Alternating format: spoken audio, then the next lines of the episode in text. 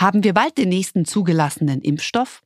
Die Tübinger Firma CureVac geht davon aus, dass die Europäische Arzneimittelagentur bis spätestens Juni die Zulassung für die erste Generation des mRNA-Impfstoffs erteilen wird. Seit Ende 2020 wird das Vakzin an insgesamt 40.000 Probandinnen und Probanden getestet.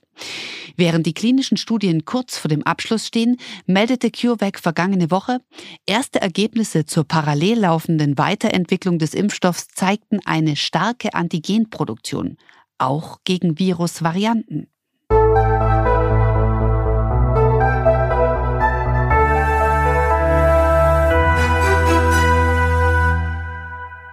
Hallo, schön, dass Sie heute mit dabei sind, um zusammen mit mir die Ärmel hochzukrempeln. Mein Name ist Caro Matzko und ich freue mich auch heute wieder darauf, für Sie und euch die aktuell wichtigen Fragen zur Corona-Schutzimpfung zu stellen. Und zwar heute an Professor Clara Lehmann, Fachärztin für Infektiologie an der Uniklinik in Köln und Leiterin der Phase 3 Studie des noch nicht zugelassenen Impfstoffs CureVac. Ich bin jetzt per App mit ihr verbunden. Guten Tag, Frau Professor Lehmann. Guten Tag. CureVac war ja schon sehr früh ein aussichtsreicher Kandidat für einen erfolgreichen mRNA-Impfstoff. Warum ist es jetzt aber anders als das Vakzin von BioNTech, Pfizer und Moderna noch nicht zugelassen? Mm, das liegt daran, dass äh, CureVac nicht so schnell war wie ähm, BioNTech und Moderna. Und die haben die Studien später gestartet als jetzt die beiden Konkurrenten. Und deswegen sind sie etwas hinterher. Das ist mhm. der Grund. CureVac ist ja auch ein mRNA-Impfstoff. Wenn dieselbe Technologie da zugrunde liegt, ich frage jetzt als Laien, äh, wieso kann man dann das nicht schneller zulassen? Na, es ist immer sehr, sehr wichtig, wenn man einen Impfstoff oder ein Medikament zulässt, dass auch alles eingehalten wird, ähm, damit diese Substanz, dieses Prüfpräparat auch unter allen Sicherheitsmaßnahmen geprüft und kontrolliert wird. Also wir wollen ja jetzt nicht äh, den Bürgerinnen und Bürgern irgendwas verabreichen, was nicht entsprechend der Qualitätsstandards geprüft worden ist. Und selbst wenn wir jetzt hier in so einer Pandemie, in so einer schon in so einer Notsituation sind und einen enormen Bedarf an weiteren Impfstoffen haben, heißt es nicht, dass man jetzt schlampig arbeitet. Ja, die Qualitätsstandards müssen eingehalten werden und deswegen muss man noch ein bisschen geduldig sein. Mhm. Ramona Popp, die Berliner Wirtschaftssenatorin und der SPD-Gesundheitsexperte Karl Lauterbach, die plädieren ja für eine Notfallzulassung. Ähm, CureVac hat aber, soweit ich das verstanden habe, auch wegen der schnellen Ausbreitung neuer Corona-Mutationen seine zulassungsrelevante klinische Studie erweitert. Woran wird denn da jetzt aktuell gerade noch gearbeitet? Also es wird jetzt, ähm, man immer wenn man einen positiven Befund hat, eine positive PCR, reicht das jetzt nicht aus, sondern man muss jetzt dieses ähm, Virus auch jedes Mal sequenzieren und schauen, äh, ob da eine Mutation, eine Mutante vorliegt. Und das ist natürlich aufwendiger als in den Phasen vorher oder auch jetzt von BioNTech und Moderna, da ging es ja noch gar nicht um diese Virusmutanten. Die gab es zu diesem Zeitpunkt noch gar nicht oder die waren da noch nicht so relevant. Und deswegen muss CureVac natürlich mehr ähm, Arbeit jetzt leisten, mehr Informationen auch ähm, zusammensuchen und analysieren, um zu schauen, ob ähm, ihr Wirkstoff, ihr Impfstoff auch gegen diese Virusmutanten wirksam ist. Mhm. Damit wir so ein bisschen verstehen, wie so klinische Studien ablaufen. Wir bekommen davon ja gar nichts mit. Wir sitzen ja nur da und warten jetzt mal so als Patientinnen und Patienten. Sie leiten an der Uniklinik Köln die Phase 3 Studie des Impfstoffs CureVax. Ähm, damit wir jetzt genau eine Ahnung bekommen, was die Phase 3 ist, beginnen wir doch mal bei Phase 1 und 2. Also seit wann laufen diese Studien und wie unterscheiden sich diese Phasen? Also die Phasen ähm, Phase 1 bis Phase 4, muss man sagen, die ähm, laufen in unterschiedlichen Gruppen. Äh, Phase 1 ist im Prinzip die ersten Untersuchungen im Menschen. Da geht es lediglich nur um die Verträglichkeit. Und ähm, das ist in einer kleinen Gruppe, wird das gemacht. Und wenn da alles in Ordnung ist, dann geht man in die Phase 2 über. In der Phase 2 gibt es mittlerweile, unterscheidet man 2a und 2b. Da geht es auch weiterhin um die Verträglichkeit, ähm, aber auch schon in Richtung Dosis. Ja, do, wie, wie, wie viel muss man von dem Präparat einsetzen? Wie viel ähm, kann ich verabreichen, damit ich keine Nebenwirkungen oder mm, Nebenwirkungen beobachte, die äh, tolerabel sind, ja, die akzeptieren, die man akzeptieren kann. Und in der Phase 2b, das geht alles so ein bisschen ineinander über. Da fängt man auch schon an, ein bisschen über Wirksamkeit ähm, nachzudenken. Und auch gerade in dieser Pandemiezeit ist in der Phase 2b, schaut man auch schon nach Wirksamkeit. Und wenn man das dann geschafft hat, dann geht man in die Phase 3, das ist die sogenannte Zulassungsstudie, wo man in einer ganz großen Population prüft, ob dieses Medikament wirksam ist. Äh, und das führt letztendlich dann auch wirklich zur Zulassung.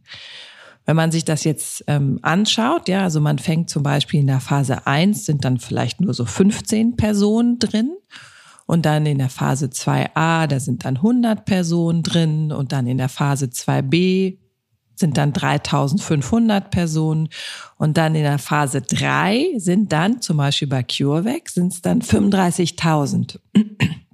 Das sind also dann ganz, ganz andere Dimensionen, die man hier hat. 35.000, das ist ja eine, das ist ja eine riesen, Riesenmenge. Wie lange brauchen Sie denn ähm, pro Proband dann? Also das ist, ähm, naja, also Phase 3 ist relativ einfach durchzuführen, weil es nur in Anführungsstrichen die Impfung sind ähm, im Abstand von jeweils vier Wochen. Dann gibt es Kontrollbesuche zwischendurch. Das geht aber eigentlich ziemlich schnell, muss man sagen. Das ist in dieser Situation ist die Schwierigkeit eher, dass man so viele Probanden in ganz kurzer Zeit rekrutieren muss. Mhm. Wie, wie, machen Sie das und wer, wer kommt da in Frage? Bei uns ging das eigentlich ganz einfach. Ich musste Sie auch korrigieren, weil wir haben in Köln haben wir die Phase 2b und die Phase 3 gemacht. Mhm. Ähm, und wir haben vornehmlich Phase 2b gemacht, weil das schon auch aufwendiger ist. Und das ging bei uns aber eigentlich sehr, sehr einfach. Und zwar haben wir hier eine Plattform genutzt, die sogenannte Vaxcelerate-Plattform. Da können sich Menschen, die grundsätzlich interessiert sind, an einer Impfstudie teilzunehmen, die können sich da registrieren. Und äh, da muss man halt angeben, ob man irgendwelche Grunderkrankungen hat oder Medikamente nimmt oder was auch immer.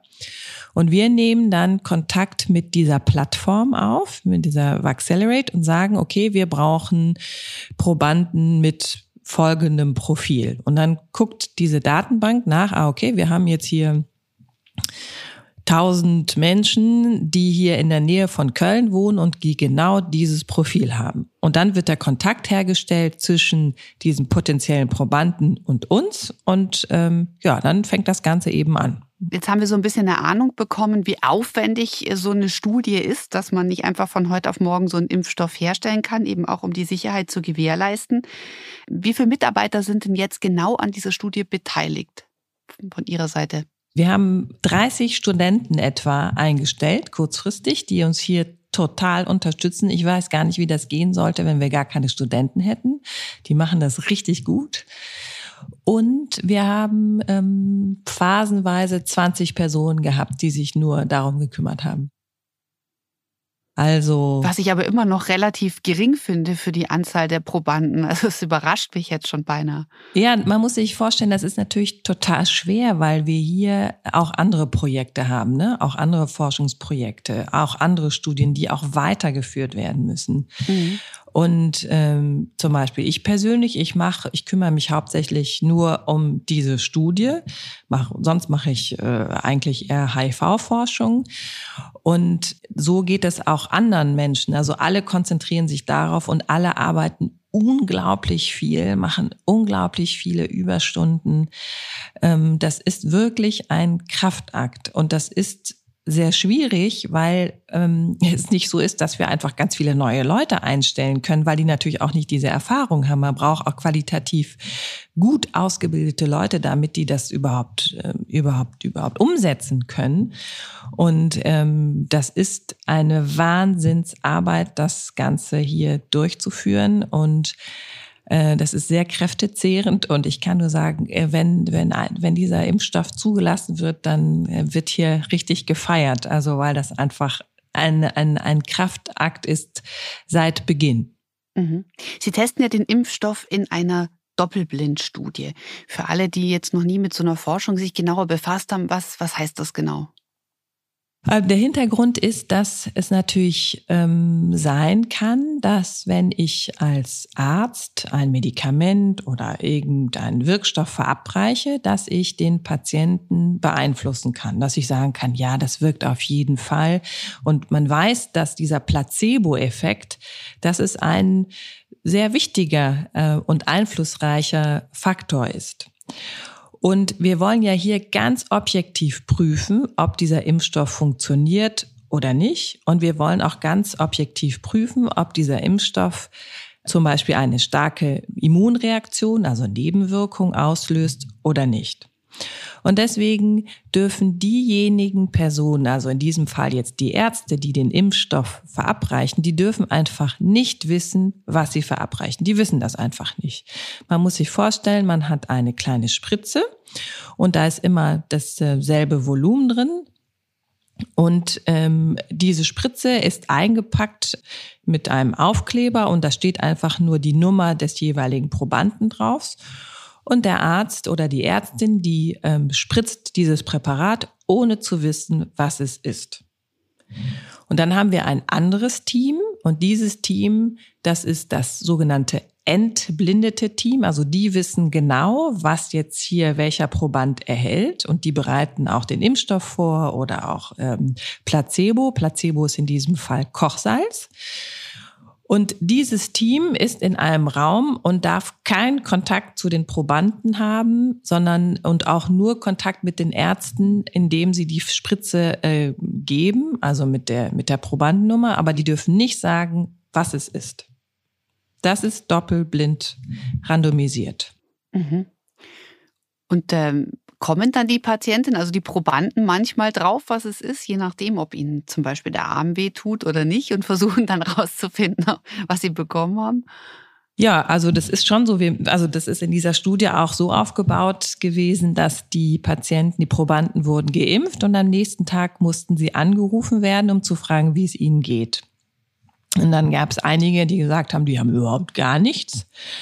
Und andere haben gesagt, boah, das war jetzt echt eine heftige Nacht. Ich hatte Kopfschmerzen und äh, Schmerzen an der, an der Einstichstelle. Ne? Da kann man das schon auseinanderhalten. Aber wir hatten auch Fälle, die fand ich auch immer sehr witzig.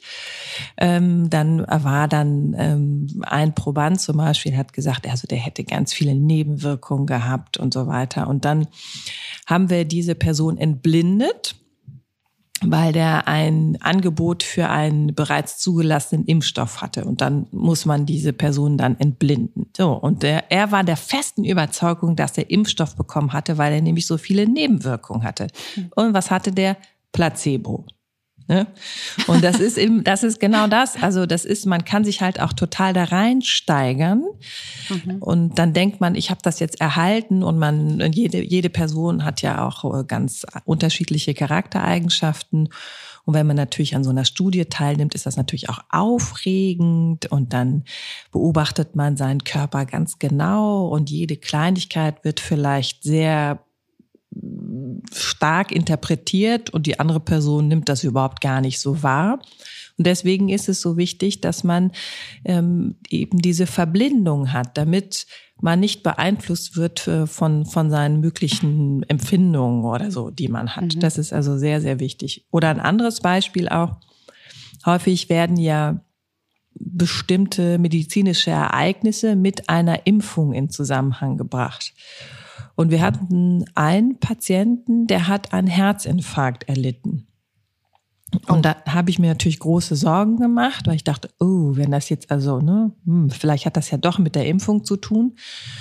Und dann haben wir diesen Probanden entblindet und der hat Placebo bekommen. Also war das ganz klar, das hat also gar nichts ne, mit, mit der Impfung, mit dem Wirkstoff zu tun, der hat Kochsalz bekommen. Und so mhm. ist das bei vielen Ereignissen, vor allen Dingen, wenn man in kurzer Zeit viele Menschen impft im, im Rahmen einer Studie oder auch in, im Rahmen, was wir jetzt machen, von Massenimpfung, passieren natürlich äh, oder ereignen sich medizinische äh, Notfälle. Das passiert halt immer wieder. Das würde im Normalfall ja auch passieren. Aber das heißt noch lange nicht, dass es ein Kausalzusammenhang ist zwischen der Impfung und diesem medizinischen Ereignis. Deswegen haben Sie wirklich jetzt aber eine ganz schön aufregende Zeit jetzt auch schon bislang hinter sich. Ich persönlich, ja. Ja. Aber hallo, total. Also ich glaube, es war selten so aufregend wie jetzt. Ähm, man hat natürlich sehr, sehr viel Verantwortung auch und ich bin sicherlich auch mit meinen Aufgaben bin ich gewachsen. Aber ja, wenn das dann alles gut aufgeht, dann, dann hat sich das ja auch alles gelohnt. Mhm. Kommen wir mal zum Thema Sicherheit. Das haben Sie ja schon angesprochen und wir haben jetzt ja auch einen Eindruck bekommen, was, was betrieben wird, damit ein Impfstoff sicher ist. Ähm, damit ich aber genau verstehe, was im Körper passiert oder passieren kann, ähm, würde ich erst einmal wissen, wie funktioniert äh, der Impfstoff. Also können Sie für uns Laien kurz erklären, was im Körper passiert, wenn ich mich mit CureVac impfen lasse?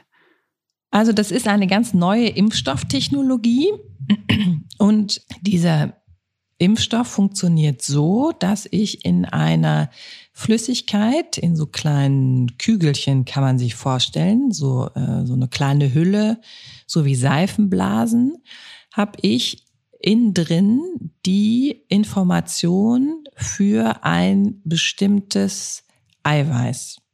Und dieses Eiweiß ist dieses Spike-Protein. Dieses Spike-Protein, das kennt man auch von den ganzen Bildern, so von diesen Coronaviren, ist ganz ähm, charakteristisch und ragt aus der Virushülle raus. Und das ist so prägnant, dieses, äh, dieses Spike-Protein, dass für das Immunsystem eine super gute Angriffsfläche ist.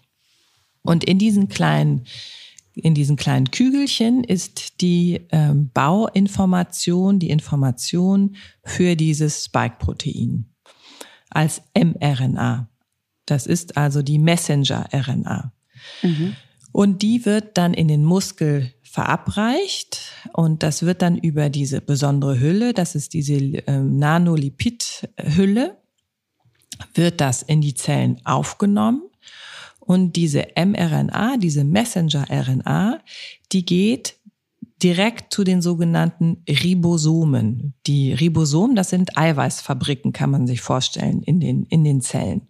Mhm. Und in diesen Eiweißfabriken werden ganz viele kleine Spike-Proteine gebildet. Und wenn diese Spike-Proteine gebildet werden, produziert werden, kann man sich ja vorstellen, ne, in so einer kleinen Eiweißfabrik, dann werden die ausgestoßen in den Organismus und das Immunsystem erkennt dieses Spike-Protein und sieht, ah, das ist etwas hier, was nicht zu meinem Körper gehört. Ich muss das ähm, neutralisieren und bildet dann Antikörper dagegen. Und neben diesen Antikörpern werden auch noch andere Zellen aktiviert. Das sind sogenannte T-Zellen. Und das ist im Grunde genommen die Immunreaktion, die auch total wichtig ist. Das, dadurch bilde ich einen Schutzwall auf, damit, wenn ich das nächste Mal mit dem Virus wirklich in Kontakt komme, dass ich schon meinen Schutzwall einfach schon habe und ich direkt baff darauf reagieren kann und dieses Virus neutralisieren kann. Das heißt, wenn ich geimpft werde, werden zuerst diese kleinen ähm, äh, Spike-Proteine in diesen Ribosomen, in den Eiweißfabriken produziert. Und dann in einem nächsten Schritt reagiert das Immunsystem drauf. Und das ist diese Immunreaktion, die man dann verspürt, wo ich Fieber haben kann oder Schüttelfrost oder Kopfschmerzen. Das ist diese sogenannte Immunreaktion. Und das ist für mich total wichtig zu sagen, Immunreaktion und nicht Nebenwirkung, weil Nebenwirkung hat immer so was Negatives. In diesem Fall die Immunreaktion ist ja total wichtig und total gut dass ich so drauf reagiere, damit ich meinen Schutzwall aufbaue und ich das nächste Mal, wenn ich mit dem Virus möglicherweise in Kontakt komme, direkt das neutralisieren kann. Mhm. Genau diese Immunreaktion, Nebenwirkung, diese Unterscheidung ist ganz wichtig. Ähm, jetzt Ende April gab es ja Schlagzeilen aus Israel. Da wurde vermutet, dass der Impfstoff von BioNTech zu einem Anstieg von Herzmuskelentzündungen führen würde. Also was dann, glaube ich, ganz klar eine Nebenwirkung wäre und keine Immunreaktion. Und Untersuchungen wurden dazu eingeleitet. Ein Zusammenhang oder ein Anstieg von Herzmuskelentzündung zum Vorjahr ist derzeit allerdings nicht belegt. Trotzdem tragen solche Nachrichten ja zur Verunsicherung bei.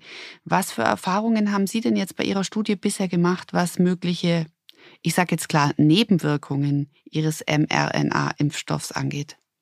Also bislang muss man sagen, ist das ziemlich langweilig. Da ist eigentlich ziemlich tote Hose, da passiert gar nichts. Wir haben klassische Immunreaktionen und es ist nicht so, dass wir vermehrt Nebenwirkungen ähm, einer bestimmten Krankheitsentität beobachtet haben. Überhaupt nicht. Mhm. Also es sind immer wieder medizinische Ereignisse, wie ich vorhin zum Beispiel gesagt hatte, mit dem Herzinfarkt. Aber das ist nicht so, dass es jetzt, dass man plötzlich ganz, ganz viele Herzinfarkte hat oder plötzlich ganz, ganz viele ähm, Herzmuskelentzündungen. Mhm. Sondern das ist so, wenn man mm, so viele Menschen in kurzer Zeit impft, passieren natürlich bestimmte medizinische äh, Komplikationen, so wie das halt sonst auch der Fall wäre. Ne? Und das ist hier genau das Gleiche. Aber es ist natürlich sehr wichtig, dass man sehr aufmerksam bleibt, zum Beispiel auch jetzt in Israel mit diesen Herzmuskelentzündungen, weil ähm, man darf natürlich nichts übersehen. Und gerade in, der, in, in solch einer Zeit, wo wir in kurzer Zeit äh, Impfstoffe zulassen, wohlwissend, dass man alle Qualitätsstandards auch einhält. Trotzdem ist es ganz, ganz wichtig, dass man hier sehr, sehr aufmerksam bleibt und immer wieder prüft und kontrolliert, sind bestimmte medizinische Ereignisse häufiger aufgetreten als das, was man jetzt sonst in den Vorjahren beobachtet hat. Mhm. Wenn wir jetzt CureVac vergleichen mit ähm, den Vakzinen von ähm, BioNTech, Pfizer und Moderna, äh, für mich klingt es als Laien immer so ganz normal. Es ist halt ein mRNA-Impfstoff, das habe ich gelernt. Sie haben es ja auch gerade nochmal erklärt. Aber gibt es da jetzt zwischen diesen Produkten Unterschiede? Ja, es gibt ein ähm, paar Unterschiede, ähm, zum Beispiel wie lang diese ähm, Erbinformation ist, die in diesen kleinen Nanolipid-Proteinhüllen sind, ne, zum Beispiel. Mhm. Es gibt ein, ein, paar Unterschiede, die ähm, aber, sagen wir mal so, nicht so, ähm, nicht wesentlich sind. Nicht wesentlich. Also die sind sich sehr, sehr ähnlich, diese ganze äh, mRNA-Vakzine, diese drei, die jetzt führend sind, ähm, sind minimale Unterschiede ja, ist ja auch gut, dass es diese kleinen Unterschiede gibt und da muss man schauen, was das jetzt für die, für die Pandemiekontrolle, was das jetzt für Vorteile oder Nachteile bringt. Aber die sind mhm. sehr, sehr, sehr ähnlich. Ich habe gelesen, CureVac käme mit weniger Wirkstoff aus. Bedeutet das unter Umständen auch weniger mögliche Nebenwirkungen, wobei Sie haben ja jetzt eigentlich so gut wie keine beobachtet bislang? Das kann man nicht sagen. Ja, das heißt nicht äh, unbedingt, dass wenn ich äh, weniger einsetze, ähm, dass ich dann weniger Nebenwirkungen habe. Das ist wahrscheinlich wichtig, was ich oder welchen Teil der Erbinformation ich einsetze. Also heißt ja nicht unbedingt, äh, dass wenn ich viel einsetze, dass es immer gut ist. Und äh, manchmal ist es besser, wenn ich nur eine kleine Sequenz einsetze und die aber hochpotent ist. Also das ist, heißt nicht unbedingt, dass ich weniger Nebenwirkungen oder geringere Immunreaktionen habe. Das kann man davon nicht ableiten. Also das wäre auch zu einfach. Mhm. Jetzt haben wir ja von dem Druck gehört, der auch ähm, wahrscheinlich an Sie weitergegeben wird. Es wurde eine Notfallzulassung für den CureVac-Impfstoff äh, gefordert. Wie geht's Ihnen denn damit? Ähm, sagen Sie auch, ach ja, komm, Hauptsache, jetzt mal salopp, raus damit, dass möglichst viele eine, einen Grundschutz bekommen? Oder sagen Sie, nein, lasst uns lieber breiter forschen, auch angesichts der aktuellen Mutationen, von denen wir jetzt ja so viel hören? Naja, das ist ein Zwiespalt. Ich denke schon, dass es wichtig ist, dass ein weiterer Impfstoff so schnell wie möglich zugelassen wird. Aber es müssen alle Qualitätsstandards müssen eingehalten werden. Stellen Sie sich mal vor, man würde jetzt einfach das jetzt rausbringen und zulassen und dann stellt sich heraus, dass es überhaupt nicht wirksam ist. Also das wäre ja eine Katastrophe. Und es ist wichtiger, dass man noch ein paar Wochen konzentriert arbeitet und das dann zulässt, hoffentlich hoffentlich dann auch, dass alles funktioniert. Aber äh, wir sollten uns nicht dazu verleiten lassen, ähm, die Qualitätsstandards jetzt einfach über Bord zu werfen. Auf gar keinen mhm. Fall. Wir arbeiten alle mit Hochdruck daran, dass es jetzt schnell zugelassen wird.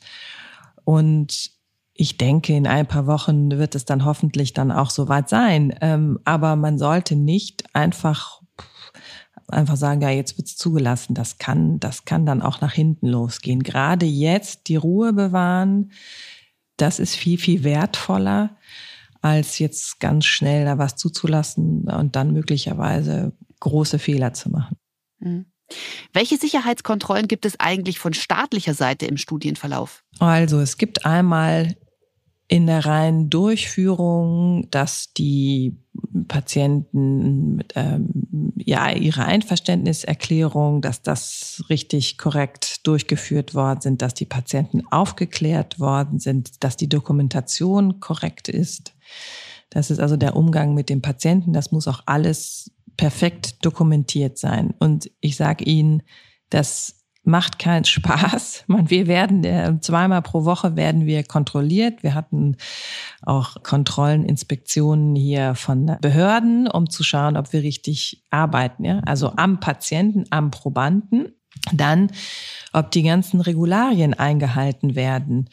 Ähm, hat man ein äh, Ethikvotum? Ist das hier alles korrekt? Werden, äh, wenn zum Beispiel ähm, medizinische Ereignisse, die weltweit im Rahmen dieser Studie auftreten, haben Sie das hier alles dokumentiert, dass Sie das alles gelesen haben und dass Sie wissen, was hier passiert?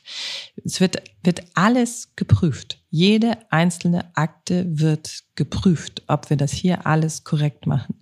Dann wird von den Probanden wird Blut ähm, abgenommen und verarbeitet. Da wird auch geschaut, machen die das richtig? Ist die Zentrifuge, ist die überhaupt ähm, ähm, zertifiziert?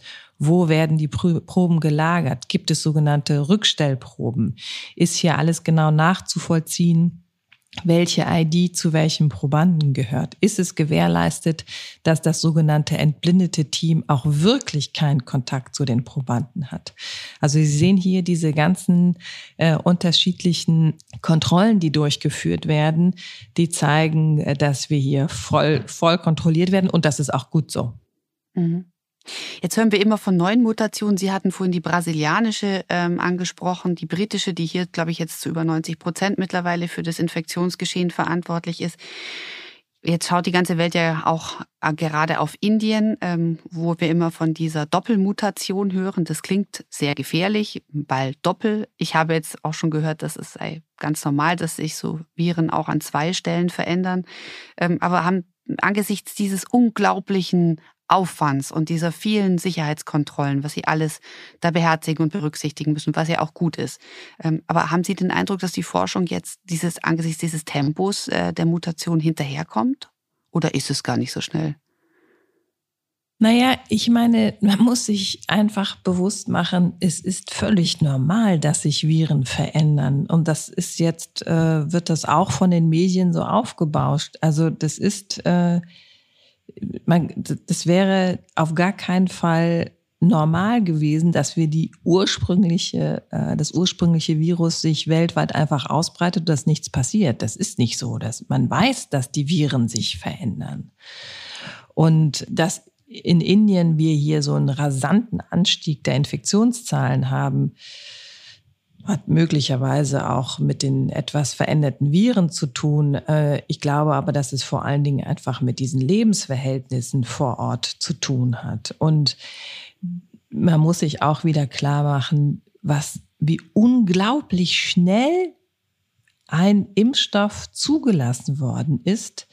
Also insbesondere, also ähm, diese beiden mRNA-Vakzine, es ist doch unglaublich, wie schnell das gegangen ist. Das hat man doch noch nie erlebt.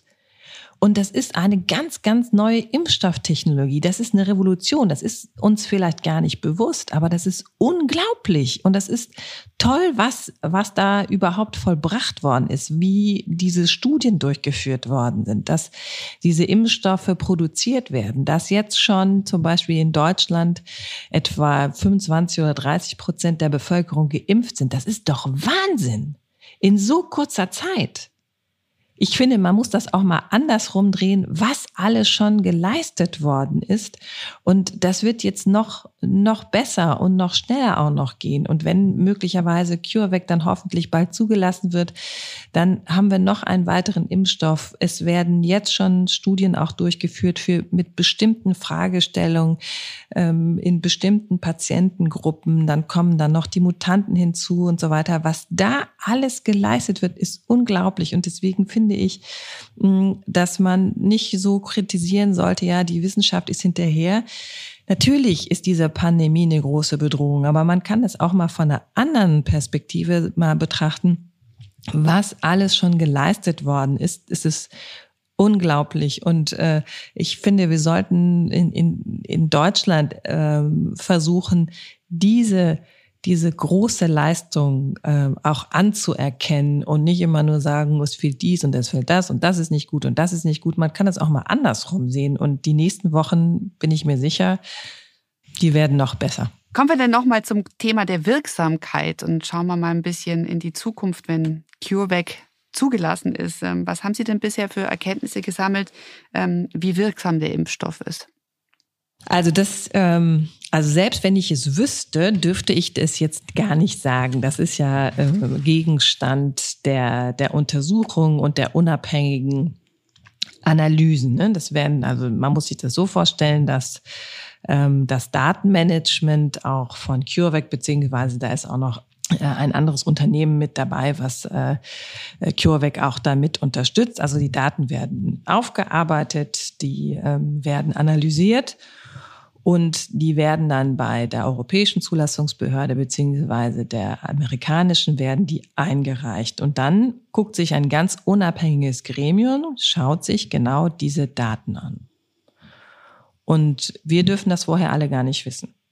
Das ist immer sehr schade, weil ich möchte das natürlich wissen, aber ich, ich darf es noch nicht wissen. Ich werde es sicherlich vor allen anderen erfahren. Jetzt kann ich nur erahnen aus den Erfahrungen, die wir jetzt hier gemacht haben, dass es gut funktioniert, aber rein objektiv kann ich Ihnen dazu nichts sagen. Mhm. Leider. Wissen Sie, dann wissen Sie wahrscheinlich auch noch nicht genau, wann der Impfstoff zugelassen wird. Nein, leider nicht. Also wir haben letzte, wir haben jetzt gerade äh, die ganzen Daten eingegeben die Sicherheitsdaten von der Phase 2b, ähm, um zu schauen, was die Probanden nach der Impfung, was die für Impfreaktionen haben, wie stark die sind, ähm, ob es irgendwelche Komplikationen gab. Und das ist ja sehr, sehr wichtig für dieses Zulassungsverfahren, also dass man erstmal die Sicherheit hat und wenn die Sicherheit nachgewiesen ist und das alles gut ist, dann kommt die Wirksamkeit. Und ähm, aber als erstes ist erstmal die Sicherheit.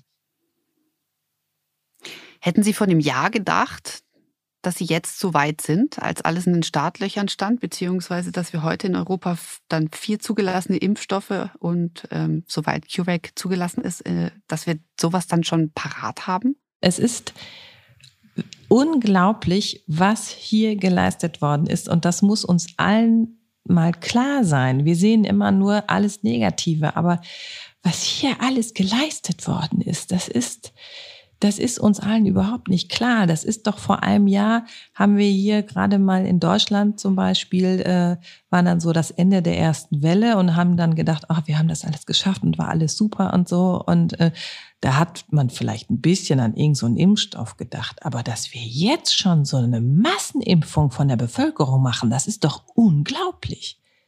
Das ist, also das ist das, diese Studien durchzuführen, dann, dass diese Sachen zugelassen werden, dass die, man diese ganze Logistik hat, dass man diese Impfzentren hat, dass die Hausärzte impfen, das ist doch toll. Das ist doch richtig gut.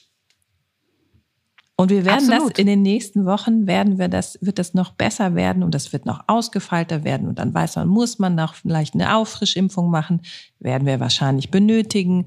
Aber die ganze Infrastruktur wird dann weiter verbessert. Und wenn man sich überlegt, dass die ersten Fälle in Deutschland erst im Februar 2020 aufgetreten sind und wir machen jetzt schon Massenimpfungen. Das ist doch toll. Das ist richtig gut. Planen Sie eigentlich, Sie haben gerade Auffrischungsimpfungen genannt, diese Booster, die sogenannten, müssen die dann eigentlich auch so umfangreich getestet werden? Nee, das ist dann, wenn einmal dieses Prinzip nachgewiesen worden ist, dass es gut funktioniert dann muss man diese Boosterimpfung dann nicht nochmal in dieser Form prüfen. Was man jetzt prüft, ist zum Beispiel, wie lange ähm, bleibt die Immunität verhal ähm, ähm, erhalten, ne, diese Antikörper, wie lange kann man die nachweisen, wie gut ist die T-Zellimmunität, brauchen bestimmte Menschen mit einer Grunderkrankung, zum Beispiel einer Krebserkrankung, oder eine Autoimmunerkrankung, brauchen die vielleicht mehr Impfungen als andere? Das sind alles die Fragen, die jetzt erarbeitet werden und damit man diese Impfstrategie auch verfeinern und verbessern kann. Aber man braucht nicht in dieser großen Form diese, diese Studien. Das ist was, das ist was anderes dann. Mhm. Dann stelle ich Ihnen jetzt die Abschlussfragen, die ich jedem stelle hier in diesem Podcast. Glauben Sie, dass es ein Zurück zu Normal noch geben wird, falls sich noch jemand erinnert, was mal normal war? Es wird ein neues Normal geben. Es wird nicht mehr das Normal von früher geben. Es wird ein neues Normal geben und ähm, ist auch gut. Das ist so eine Krise, ähm, führt ja dazu, dass man bestimmte Verhaltensweisen nochmal überdenkt und dann vielleicht bestimmte Verhaltensweisen dann auch verbessert. Also zum Beispiel als Beispiel das Maskentragen. Das hat ja hm, gezeigt diesen Winter, dass nicht nur Covid dadurch weniger übertragen wird, sondern alle anderen Atemwegsinfektionen waren ja viel, viel geringer. Oder auch wir hatten gar keine Grippewelle dieses Jahr, weil wir die Abstandsregeln und die Masken eingehalten haben, das Maskentragen eingehalten haben. Und dann könnte man sich vorstellen, so wie die Asiaten das auch machen, naja, wenn ich jetzt einkaufen gehe in so ein, in so ein ähm, riesen äh, Einkaufszentrum, dass ich man, dass ich dann eine Maske trage. Das ist doch nicht schlecht. Das ist ja was ganz Positives. Das wäre jetzt zum Beispiel eine neue Normalität. Ne? Das könnte man mhm. sich äh, ganz gut überlegen. Äh, ich glaube nicht, dass wir zu dem Alten zurückkehren werden wie vorher. Das wäre auch nicht klug, das so zu machen. Aber wir werden wieder eine gewisse Normalität mit Freiheiten, die wir uns alle wünschen, wieder auch hoffentlich bald haben. Worauf freuen Sie sich denn persönlich am meisten mit Blick auf die Zeit nach der Pandemie? Ja, die Pandemie dauert ja noch ein bisschen. Also was ich mir jetzt wünsche für die nächsten, für den Sommer, ist ja, dass man sich wieder freier bewegen kann, dass man Menschen treffen kann, ohne schlechtes Gewissen zu haben. Was hat jetzt mein Gegenüber, dass ich auch mich mit mehreren Menschen treffen kann zum Abendessen, äh, um einen Wein zu trinken, dass ich in ein Lokal gehen kann. Also was mir am meisten fehlt, sind diese sozialen Kontakte und auch diese Nähe, diese Nähe, weil alles, auch alles, was digital ist, da fehlt ja sehr, sehr viel. Und aber diese Nähe und diese, diese Wärme, die man empfindet, wenn man mit anderen Menschen in einem Raum zusammen ist, das ist das, was mir fehlt. Und das ist das, was ich mir sehr wünsche, dass ich da hier mehr, mehr Freiheiten auch habe äh, und nicht solche Sorgen haben muss, wenn ich andere Menschen treffe, weil wir ja doch alle Herdentiere sind ne? und wir brauchen uns alle gegenseitig. Absolut. Ich freue mich auch, wenn das Rudel wieder erweitert wird. Dann sage ich vielen herzlichen Dank, Frau Professor Lehmann. Vielen Dank.